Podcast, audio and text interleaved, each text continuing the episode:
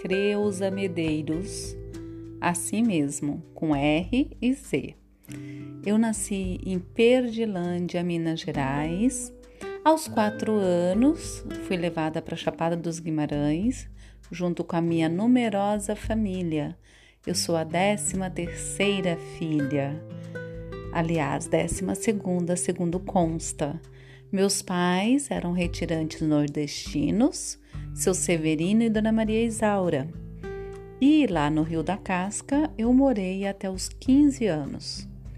E então vim para Cuiabá, porque meu desejo era muito grande em estudar.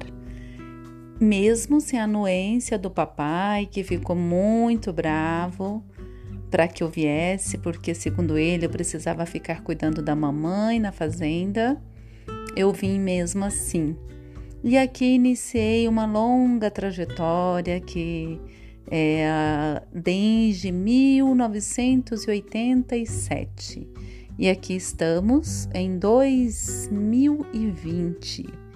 Então, aqui eu fiz a minha formação do ensino médio, fiz comunicação social, habilitação rádio e TV na UFMT, depois fiz jornalismo no então IVE, fui jornalista de vários veículos de comunicação começando na Rádio Industrial, onde fui repórter por vários anos, e aí nasce o apreço pela voz, e é, foi um dos motivos que me trouxeram até aqui ao podcast para voltar aos velhos tempos de quando a minha voz levava a informação.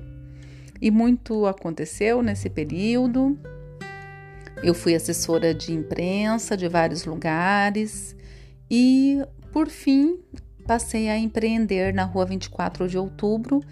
E depois, por finalmente, ainda mais é, como terapeuta em três áreas distintas: na área de Pranic Healing, constelação hidrossistêmica, que é com bonequinhos na água, e também o alinhamento energético. Então, a minha intenção, junto com o Dr. João Félix, que é o meu companheiro há 30 anos, ambos trabalhamos juntos com terapias.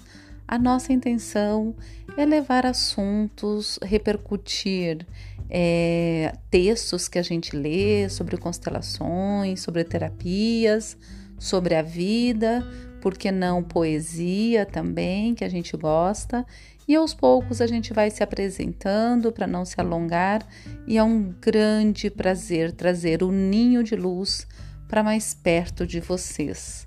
E para começar essa prosa do nosso primeiro episódio, eu gravando aqui separadamente, começo dizendo que o essencial é simples, como diz Bert Hellinger, o pai das constelações. E é neste caminho que a gente pretende seguir com a simplicidade e a profundidade que a simplicidade requer. Logo estaremos juntos aqui novamente. Até breve e será um prazer ter vocês aqui no nosso ninho.